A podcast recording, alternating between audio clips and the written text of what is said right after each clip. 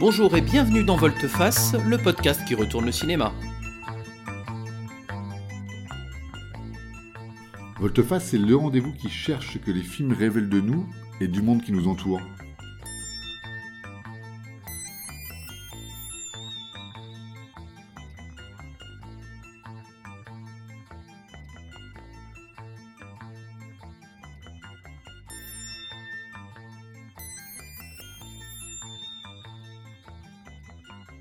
Aujourd'hui, dans Volteface, on parle du film La route de Salina, réalisé par Georges Lautner en 1970, avec Mimsy Farmer, Robert Walker Jr., Rita Hayworth.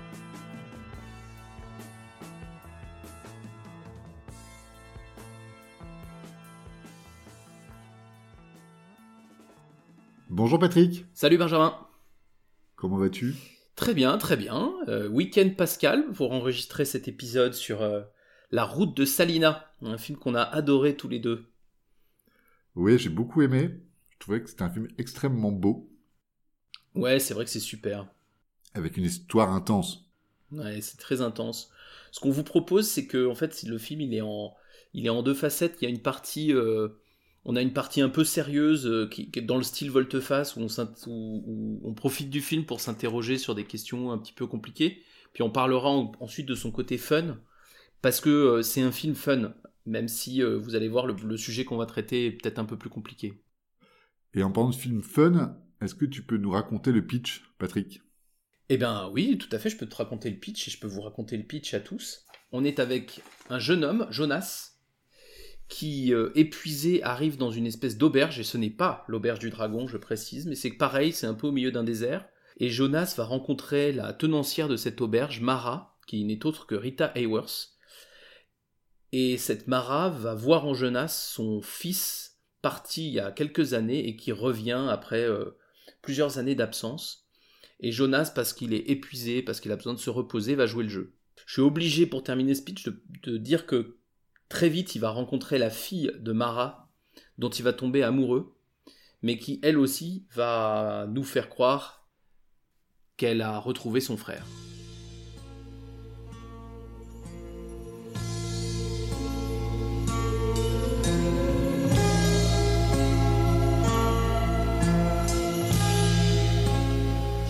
Things were working out fine for me. What worried me a little was the business about the True Rockies picture. But everybody took me for him. So I relaxed. I must have really looked like this guy. We even were the same size. Almost.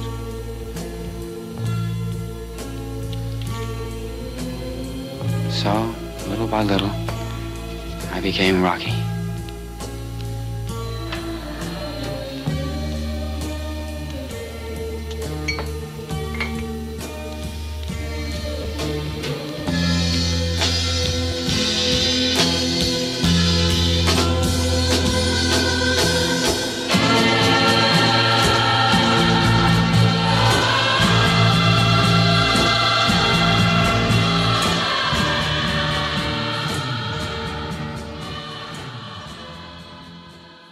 Bon, bah, quel film, hein, Benjamin? C'était, C'est vraiment cool, hein, ce film-là.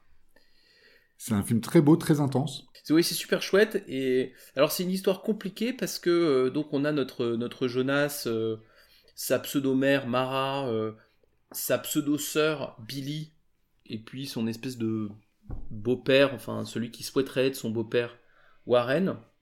Et a priori, à part pour Mara, tout le monde reconnaît euh, que Jonas n'est pas Rocky, le fils euh, disparu il y a 4 ans. Et pourtant, le, mensonge va s'installer. Et euh, tout, le film tourne autour de ça, de, ce, de cette espèce de... Est-ce que c'est un mensonge? Est-ce qu'il est qu'il ressemble hein, Au début, Jonas se demande s'il est un sosie de, de Rocky. Et on va avoir un film qui va tourner autour de ça, là. La, la, ressemblance, la disparition et tout ça. Ouais, tout à fait. C'est vrai que il est quand même bien aidé ce Jonas parce que tous les personnages voient en lui le fils, le frère, l'ami disparu. Et il en est euh, assez troublé. Euh, les spectateurs aussi. C'est vraiment une vraie question. Alors on sait tous que c'est pas lui, mm. mais on se pose vraiment la question de se dire où est-ce qu'est le truc? Pourquoi tout le monde le voit comme ça? Pourquoi tout le monde lui donne un coup de main pour s'installer dans cette vie? C'est un peu ce sur quoi on va échanger ce soir, qui est le sujet de la solitude. Ouais, exactement. C'est-à-dire que tout le monde, tout le monde veut le voir à cette place-là, parce que le fait qu'il soit là, il occupe une place qui était vacante. C'est bien confortable pour tout le monde qui récupère euh, cette place vide en fait. Oui, oui, et je, rassure tout le monde, on va, on va essayer de le faire en spoilant euh, le minimum. Ce qu'on raconte, on va le, ça va s'installer très vite et on va pas vous donner le dénouement. Mais en gros, c'est vrai que donc lui, il sait qu'il n'est pas le fils de Mara, évidemment, mais il va accepter parce que ça l'arrange pour avoir euh, du repos et puis pour être nourri, euh, etc. C'est un peu à moitié un vagabond. Hein. Alors on est, on est dans les années hippies, hein, donc c'est un vagabond à la mode hippie ou à la mode Kerouac même peut-être. Et puis donc sa mère, euh, elle voit dans ce jeune homme son fils retrouvé, donc ça, ça, soigne sa solitude. Puis après il y avait une, relation très très étrange entre les deux, le frère et la sœur, entre, entre Billy et Rocky et Billy, évidemment, euh, reconnaît que, et on le sait tout de suite quasiment, hein, reconnaît que Jonas n'est pas Rocky, mais pour autant elle va, elle va admettre ça. Alors on pense que c'est euh, d'abord pour, euh, pour sa mère, hein. d'ailleurs c'est ce qu'elle dit assez vite, hein, c'est je, j'ai joué le jeu pour ma mère parce que faut, faut, pas qu'elle, c'est bon pour elle, elle est heureuse. on entend souvent les, personnages dire ah bah ça faisait très longtemps qu'elle avait pas ri, etc., etc. Donc autour de cette personnage de Mara qui semble un peu folle quand même, etc., mais qui semble trouver un réel bonheur dans l'arrivée de ce jeune homme qui lui rappelle son fils, est-il son fils, je ne sais pas, mais en tout cas dans sa tête, ça, ça, la rend heureuse, et ben tout autour va se va s'organiser ben, pour que les faux semblants se maintiennent. Et ce qui est intéressant, c'est que au début du film, on se dit c'est que Mara la folle, euh, c'est que Mara qui a vraiment euh, tellement mal vécu le départ de son fils, et donc tout le monde s'arrange pour que oui oui, elle a, elle a vu cru voir son fils dans ce jeune homme, c'est pas du tout lui, mais bon peu importe. Puis en fait, le film nous révèle que la solitude, elle concerne tout le monde.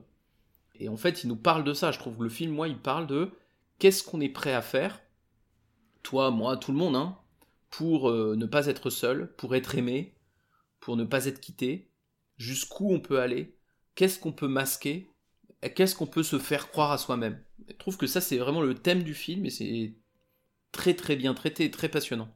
Oui, c'est vrai. Et dès le début du film, on voit quand même ce personnage de Billy, donc de la sœur, qui est pas du tout à l'écart de ce nouveau euh, Rocky, de ce nouveau frère. Et l'une des premières actions qu'elle fait, c'est elle l'emmène en ville, elle s'affiche avec elle, elle l'emmène voir son pote qui est euh, lieutenant de police.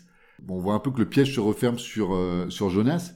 Et en même temps, on pourrait croire, quand on entend le pitch ou l'histoire, que la solitude, elle existe que dans la maison et que finalement, il y a que Mara qui a besoin d'avoir quelqu'un avec elle. Et euh, il y a plein de films sur lesquels il y a euh, des prises d'otages, du kidnapping, etc. Et là, c'est vraiment pas du tout ça. Le, le, type, il est là, tout le monde sait qu'il est là, il a une certaine liberté, mais c'est justement cette espèce de dépendance euh, sentimentale ou cette dépendance filiale qui est vraiment mis en avant dans le film et qui, qui marche très bien. Et finalement, même Jonas, qui au début euh, il trouve une famille de substitution, c'est quand même euh, quelque chose auquel il va prendre goût et euh, il va être quand même bien content de plus être sur la route à vagabonder, mais à être dans cette jolie maison avec cette maman qui est au petit soin et avec sa sœur avec laquelle il va se passer des choses. Surtout avec sa sœur, ouais. Hmm. Ouais, il va se passer des choses très vite. Donc, bah, clairement, il va tomber amoureux d'elle tout de suite. Mais je suis d'accord avec toi, on parle pas de la solitude physique, là, on parle de la solitude du cœur, euh, de la solitude amoureuse, de l'amour d'une mère pour son fils ou de l'amour de, Jonas pour, euh, pour euh, très vite pour Billy, etc. Et c'est ça qui est passionnant, c'est que très vite, tous les personnages ont une solitude que cette situation comble. Et moi, ce que je trouve très, très intéressant dans ce film-là, alors d'abord, avant d'aller là-dessus, c'est en plus, ça se passe dans une maison qui est seule au milieu d'un espèce de désert. C'est tourné aux Canaries, je crois. C'est sublime d'ailleurs. C'est extrêmement beau, ouais. Ouais, c'est des, paysages. Euh, c'est un peu l'Islande, mais euh, sans la pluie.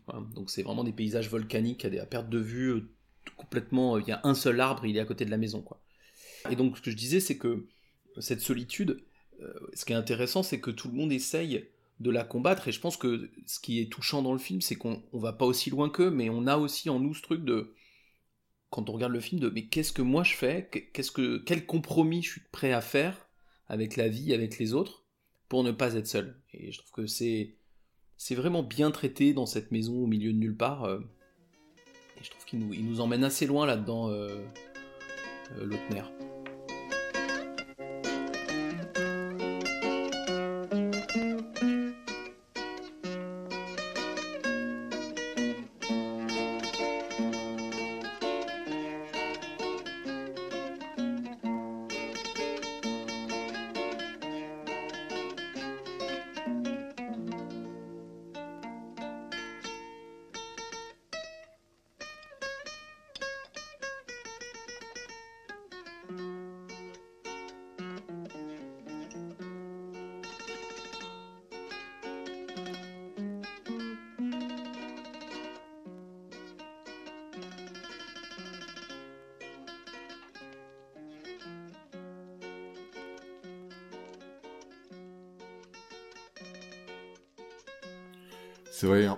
Aussi également sur cette solitude un peu le jeu des apparences.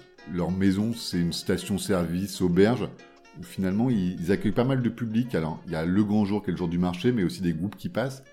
Et ils ont ce bel côté euh, hospitalité de leur fonction, qui fait qu'en fait, ils sont comme assez souvent souriants, accueillants, mais qui cachent derrière cette solitude. Alors pour la mère, la blessure d'avoir perdu son fils, d'avoir perdu, de se dire qu'il est parti depuis déjà 4 ans, et il y a un peu ce faux semblant entre euh, qu'est-ce qu'ils vivent vraiment et euh, la fonction sociale qu'ils ont, qui est une fonction d'accueil. Et ça, c'est aussi euh, assez rigolo de voir cet écart entre Mara, alors qu'elle est un peu dans son monde, mais qui fait tourner son business, qui est au petit soin de, alors de ses enfants, on va le voir dans le film, mais aussi de sa clientèle et autres, et qui finalement, et malgré tout, on voit pas mal de scènes avec des touristes qui s'arrêtent, avec on va voir, il y a des amis de Jonas qui vont passer. Avec euh, le jour de marché, il y a vraiment toute la communauté du village qui s'arrête dans son auberge.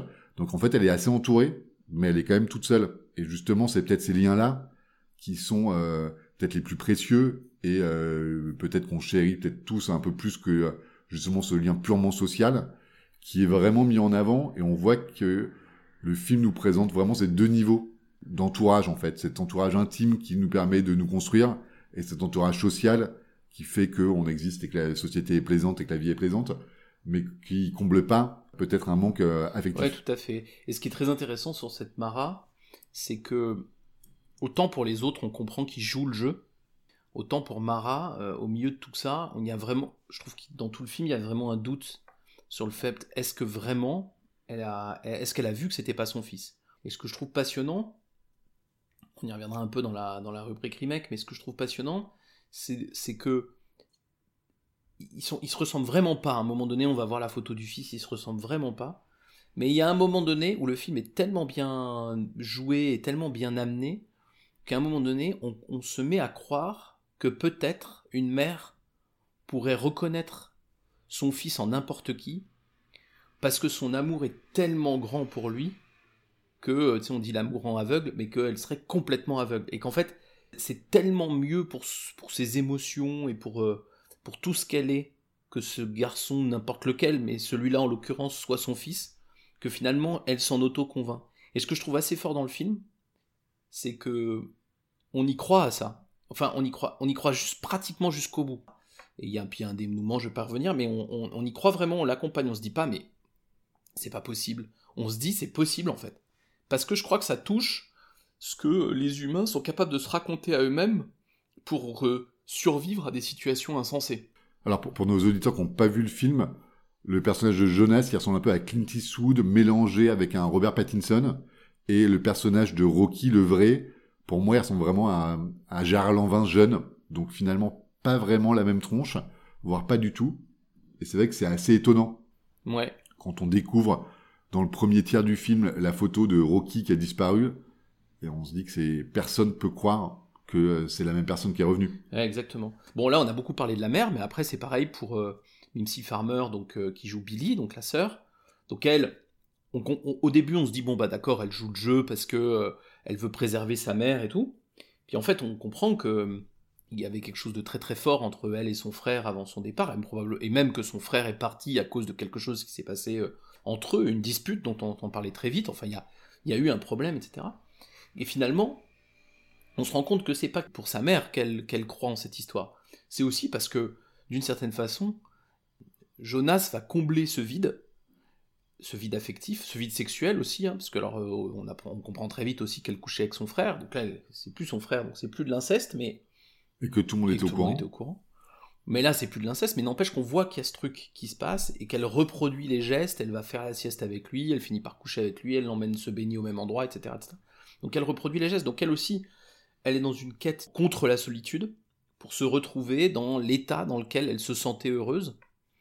Et puis euh, le, Warren qui est là, qui, est un vieux monsieur, qui a envie de finir sa vie avec Mara, qui rêverait d'être euh, marié à elle, bah c'est pareil. Il- au début, on se dit c'est pour Mara qui fait ça, puis finalement on comprend que il aime voir ses jeunes euh, s'ébattre, il est un peu voyeur, et qu'au fond, cette situation à 4, il menace à un moment Jonas, tu pourras pas partir. Cette situation à 4, c'est aussi quelque chose qui est fort pour lui et qu'il a envie de préserver, quoi. Donc ils ont tous des raisons de mentir et de, de maintenir ce mensonge très très fort, et pas uniquement Mara. C'est vrai que le mensonge de Billy, il est assez étonnant. Alors, tu l'as dit, hein, il y a une relation euh, intime qui se, qui se noue entre deux. Mais on a compris que Croquis, il est parti depuis 4 ans. Elle, on la voit jamais avec euh, des amis, on la voit jamais dans un contexte social. On comprend qu'elle va en ville faire un peu les courses, qu'elle connaît le responsable de la police, mais elle est quand même souvent toute seule. Et donc elle retrouve vraiment son partenaire de jeu, et elle retrouve vraiment un peu son double. On sent vraiment autour d'elle une grande solitude et elle a un côté assez effronté, assez euh, assez solitaire et en même temps euh, esselé et c'est assez intéressant. Mm. Et moi je trouve que c'est, voilà, peut-être pour finir sur cette première partie euh, un peu sérieuse, mais je trouve que le film est fabuleux euh, de, pour nous faire réfléchir à ça, à qu'est-ce qu'on fait pour soigner notre solitude. Est-ce qu'au fond on n'est pas tous un peu dans notre auberge au milieu de, des roches volcaniques et à chercher à créer des liens avec les autres, quitte à pas être tout à fait soi-même, quitte à pas tout à fait dire ce qu'on pense des autres, mais parce que finalement le c'est quand même plus simple de faire semblant d'être des amis, de faire semblant d'être très proches. Je dis semblant, c'est un peu j'ai une vision très noire du truc là, mais en tout cas c'est quand même plus simple de mettre en place une vie sociale, même basée sur quelques mensonges, plutôt que de, de- plutôt que de ne pas le faire. Et je trouve que ça c'est intéressant et ce qui fait que le film n'est pas un n'est pas un, un pur divertissement. Ouais, je suis d'accord avec toi. C'est vrai que bon, c'est une fiction, mais le niveau de mensonge et d'aveuglement est quand même euh, assez élevé dans Oui, ce film. bien sûr. Euh, mais pour notre plus grand bonheur, parce que ça fait que l'histoire va, va vraiment vite, et on se rend vraiment vite compte de toute la machination qui a été euh, déployée euh, lors du séjour de Jonas dans cette famille au milieu de nulle part. Vraiment pour notre plus grand bonheur de, de spectateur. Oui, alors tu parles de bonheur, puis moi je disais c'est pas que un divertissement, parce que ça c'est notre deuxième partie et vous avez peut-être pas, vous avez peut-être pas aperçu vu, vu le sujet qu'on a choisi de traiter euh, au début, mais ce film est super cool, C'est hyper beau. hyper beau. Euh, D'abord on va parler de la musique, la musique est faite par Christophe, donc les mots bleus hein, pour ceux qui n'y n'y sont pas, et elle est canon de bout en bout. Elle est là tout le temps quand il faut. Euh, c'est une, une musique que vous connaissez tous parce qu'elle a été reprise dans Kill Bill 2 par Tarantino, donc vous la reconnaîtrez immédiatement. Enfin, il y a d'autres morceaux, mais la, la musique est incroyable.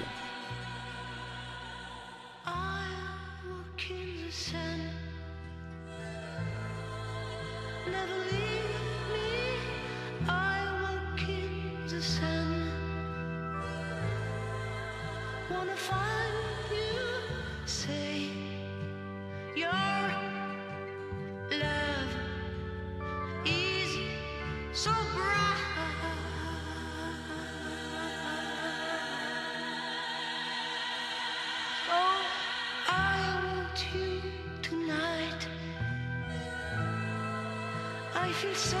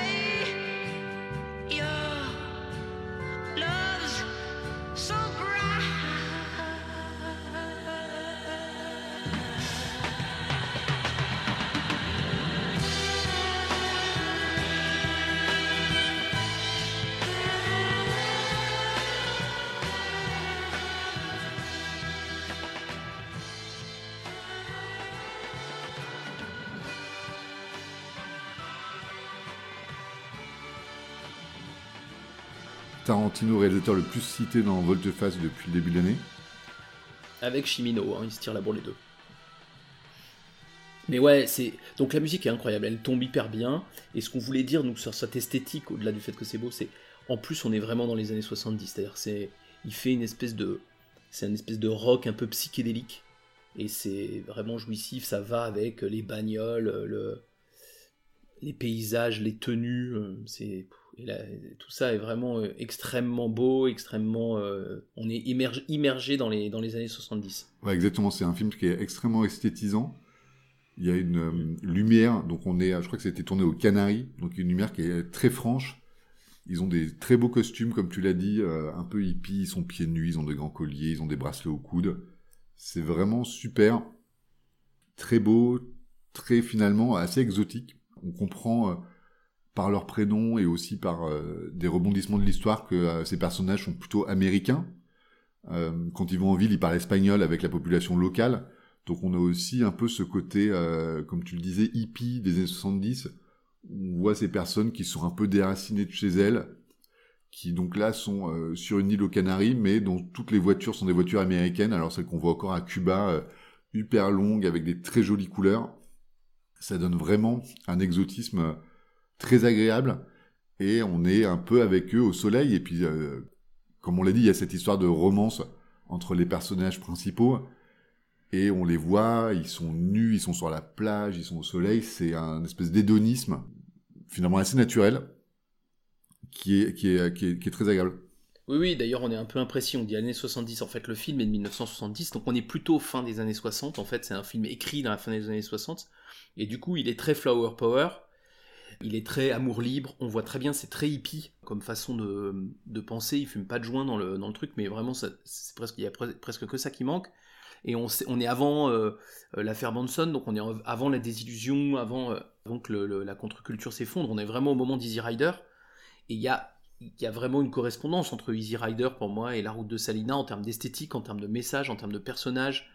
Et tu disais, ouais, ils sont, ils sont nus, mais en plus, euh, enfin, ils sont souvent nus, ils sont, ouais, il y a vraiment ce truc très hippie, très euh, Woodstock. Et puis, on l'a un peu oublié, Mimsy Farmer, depuis le début, on en parle comme si euh, vous la connaissiez.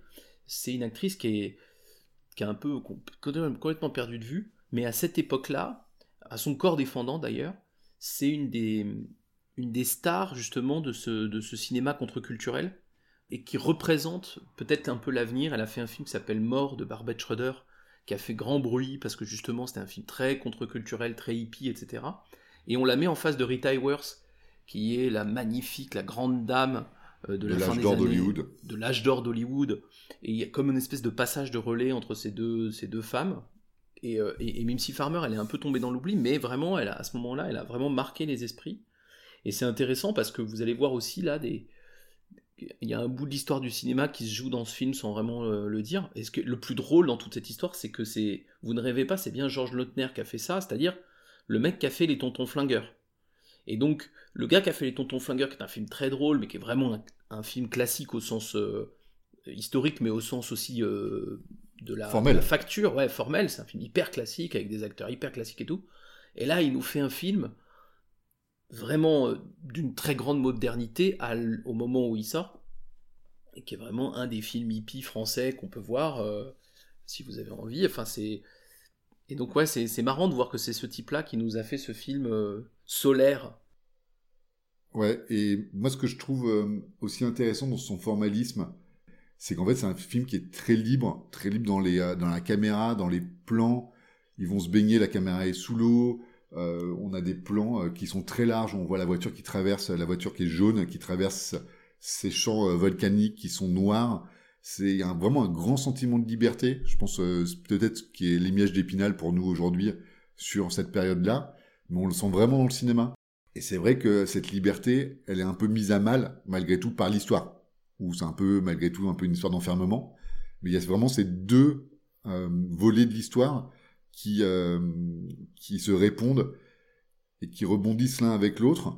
Moi, quand j'ai vu les images, moi, ça m'a fait penser quand même à la, à la trilogie du dollar de Sergio Leone, donc, qui a été tournée euh, 5-6 ans avant, de 64 à 66, où c'est aussi tourné en Espagne, avec ces très beaux paysages, avec ces, euh, visages qui sont bronzés, qu'on voit assez souvent en gros plan. Alors là, il n'y a pas de, de, très gros plans sur les yeux ou sur les, euh, ou sur les mains des, des, personnages, mais quasiment. Jonas, je le verrais bien sorti d'un petit western de, euh, de Sergio Leone. Et je trouve qu'il y a ce, ce même côté, euh, voilà, ces, ces lumières très franches, ces grands paysages, ces maisons blanches, ces personnages bronzés. Et je trouve qu'il y a vraiment cette euh, ce visuel-là que moi j'apprécie beaucoup et qui donne vraiment une teinte euh, vraiment toute particulière à ce film. Ouais, et puis alors, on a une petite blague, Benjamin et moi, enfin tous les deux, euh, sur les films modernes, en disant ils ont quand même souvent une demi-heure de trop. Euh, la demi-heure de trop, on appelle ça entre nous. Alors lui, il dure 1h36. En fait, il faudrait le montrer dans les écoles parfait. de cinéma, parce qu'en fait, 1h36, pour euh, quand on a une histoire ouais, quand on a une histoire simple bah, moi j'adore des films de 4 heures comme La Porte du Paradis ou je sais pas quoi mais quand on a une histoire comme ça tiens Chimino Bim non mais quand on a une histoire simple 1h36 c'est mortel et là en fait le le film il y a pas tu t'ennuies pas une seule seconde. C'est-à-dire que c'est vraiment parfait en termes de narration. Comme tu dis c'est les lumières sont belles les, les, acteurs sont beaux ils jouent bien l'histoire avance vite mais en même temps tout est positionné on a vraiment le temps d'avoir de l'émotion hein, pour les personnages c'est pas du tout bâclé. C'est vraiment un film idéal. Et je trouve que en plus il a vraiment ce, ce, cette grande qualité. Vous avez vu qu'on a eu début de notre discussion sur un sujet un peu sérieux et la deuxième sur euh, tout ce qui le rend sympathique et je trouve que c'est une grande qualité d'arriver à mixer les deux et d'arriver à passer un message un peu compliqué dans un format euh, extrêmement doux et simple. Là encore, il y a des films que j'aime qui, sont, qui ont un formalisme très compliqué, mais, mais là, je trouve que vraiment l'équilibre est, top et tu peux regarder ça. Euh, allez, c'est dimanche soir, on se fait la, la, route de Salina, tu sais que tu vas passer un bon moment, et en même temps, tu vas y repenser derrière. L'un n'empêche pas l'autre, l'équilibre est vraiment, euh, vraiment parfait, c'est un, un très très très chouette film. C'est un film qui pour moi était totalement méconnu. Ah, moi aussi. Enfin, méconnu de moi en tout cas. Et c'est vrai qu'il est euh, fascinant et très accessible. Ouais. Donc en effet, je, je suis d'accord avec toi. C'est un film qui se regarde très bien et c'est étonnant qu'il soit pas plus vu ou plus connu parce que euh, c'est un très bon moment. Oui, alors il est très accessible.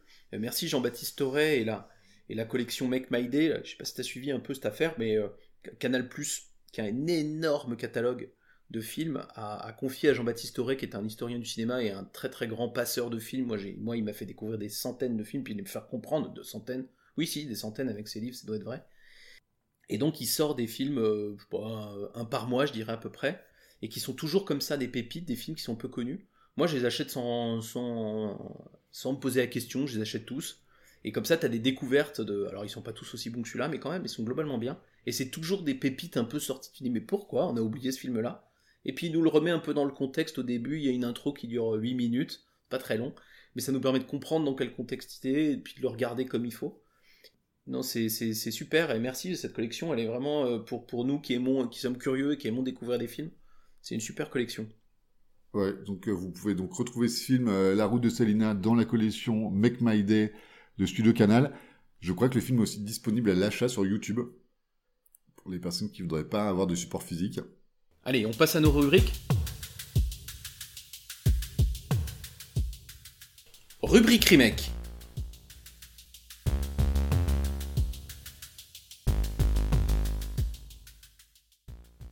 Alors Benjamin, comme d'habitude maintenant, je vais te demander à qui tu aurais envie de confier le remake de La Route de Salina. Je rappelle les règles, bah, c'est qu'il n'y en a pas. Tu peux confier à n'importe quel réalisateur ou réalisatrice, mort ou vivant, dans n'importe quel pays du monde. Et comme on va pas vraiment lui demander, il sera obligé d'accepter. Alors, à qui tu confies? Écoute, euh, moi je pourrais le confier parce qu'il est vivant. Euh, j'ai eu un peu de mal à trouver, mais je suis content de ce que j'ai trouvé. Moi je confierais ce film à Xavier Dolan. Voilà, donc le euh, cinéaste québécois qui est euh, assez esthétisant ou esthète pour certains. Alors moi je trouve plus esthétisant qu'esthète. Et qui euh, va aussi souvent euh, dans la profondeur des sentiments. Il va surtout euh, essayer de, de, montrer des sentiments intenses entre ses personnages. Alors moi j'ai deux films que, que je voudrais citer un peu en exemple et qui m'ont fait basculer vers lui pour le remake. C'est Tom à la ferme de 2003 et Les Amours imaginaires de, de 2010. Les films sont très différents l'un d'autre, mais dans les deux, on voit justement euh, ces personnages qui sont soit euh, très amoureux l'un de l'autre, soit qui sont euh, totalement opposés, avec une justement aussi un peu une notion d'enfermement dans Thomas la ferme. Je sais pas si vous avez vu ce film, mais c'est l'histoire d'un type qui va voir la, famille de son compagnon défunt, qui n'ont pas connaissance de son existence, donc c'est un peu l'inverse de la route de Salina. Là où sur la route de Salina, tout le monde reconnaît euh, Rocky en Jonas, euh, dans Thomas la ferme, euh, personne ne sait qui est ce type qui vient d'arriver. Et voilà, moi je pense que euh, Xavier Dolan pourrait faire un film euh, aussi très beau, parce qu'il est quand même un, bon faiseur d'images, qui pourrait aussi exalter les sentiments de ces personnages, qui sont quand même vraiment intenses. Et toi Patrick, à qui confierais-tu ce remake de La route de Selena? Eh bien, écoute, à ce qu'il est convenu d'appeler un génie, puisque moi je proposerais à David Lynch de refaire le film. Alors, on, donc j'imagine que vous connaissez tous David Lynch. On y perdrait bien sûr le côté années 70 pour y retrouver quelque chose des années 90-2000. Oui, parce qu'il faudrait le David Lynch qui a fait Mulholland Drive, hein, bien sûr. Peut-être Lost Highway également. Lost Highway, ouais. Pourquoi David Lynch? Euh, Parce que j'aurais aimé voir la même histoire avec un peu l'étrangeté de David Lynch. Moi, j'ai un peu pensé à Mulholland Drive aussi, avec ces filles un peu interchangeables qui se ressemblent pas, mais qui qu'on finit par confondre. Et je trouve qu'on aurait pu avoir, alors probablement que le film aurait duré un peu plus longtemps d'ailleurs, mais on aurait pu avoir un, autre traitement, un peu plus presque aux frontières du fantastique, et avec quelque chose de plus étrange, plus ouais, où on se demande qui est qui, où on a plus de doutes sur euh, les, les ressemblances euh, avec des physiques qui seraient un peu plus, peut-être un tout petit peu plus proches et tout ça. D'accord. Peut-être avec la folie des personnages qui seraient visibles à l'écran, avec, Ouais, peut-être avec des de- fantasmes ou des rêves Ouais. ou des choses comme ça. Oui, David Lynch, c'est le roi pour euh, nous, nous- nous donner des personnages complètement fous, complètement hors normes, mais les vendre hyper bien et donc qu'on qu'on arrive à les suivre et on se perd dans leur cerveau. C'est vraiment des films cérébraux, euh, David Lynch, mais au bon sens du terme pour la plupart. hein, moi, j'aime beaucoup. Donc là, je trouve que ça aurait fait un autre traitement, euh, ni meilleur, ni pire, ou ni. euh, Voilà, c'est pas la question, mais voilà, un autre traitement très intéressant de, de la route de Salina. Très bien. Écoute, Xavier Dolan, euh, David Lynch, et pas les moins bons. Donc, euh, en route, à eux de jouer. À eux de jouer.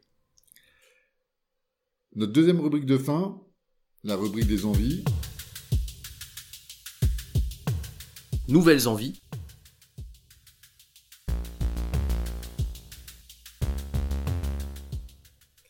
Patrick, suite à la vision de la route de Salina, quel film souhaiterais-tu voir? Écoute, j'ai envie de revoir Rita Hayworth dans ses très très grandes années. Donc j'hésite entre Gilda ou la femme de Shanghai. Allez, la femme de Shanghai, peut-être pour avoir en plus Orson Welles. Mais ouais, j'avais envie de la revoir. Elle est, elle est belle dans la route de Salina, mais on sent qu'elle est quand même à la fin de sa carrière. C'est une, telle actrice. Donc je me suis dit, tiens, j'ai envie de revoir ce film. Et toi? Moi aussi, j'ai envie de me concentrer sur euh, les actrices de ce film. Donc, euh, moi, je connaissais vraiment très mal euh, Mimsy Farmer, très mal sa carrière, très mal euh, qui elle était. Donc, moi, suite à La route de Salina, je continue dans la filmographie de, de Mimsy Farmer avec Mort de Barbara Schroeder. Ouais, bah, je te conseille aussi la traque euh, de Serge Leroy, c'est trop bien la traque. Hein, une espèce de survival euh, où Mimsy Farmer est chassé par des, des espèces de rednecks français. euh. C'est délirant, mais c'est super. Parfait. Merci Patrick pour ce très bon épisode de Volte-Face, basé sur ce film qui nous a beaucoup plu, donc euh, La route de Célina de Georges Lautner, qu'on saurait vous conseiller encore et toujours. Ouais, exactement. Bon épisode, je ne sais pas, mais très bon film, ça j'en suis sûr. Et on se retrouve très vite pour parler d'un autre film. Avec certainement un petit peu de Tarantino et de, Ouais. Et de, et de et de Chimino. Chimino, On arrivera bien à le caler. c'est sûr. Bon allez, Bonne au soirée. revoir à tous, bonne soirée.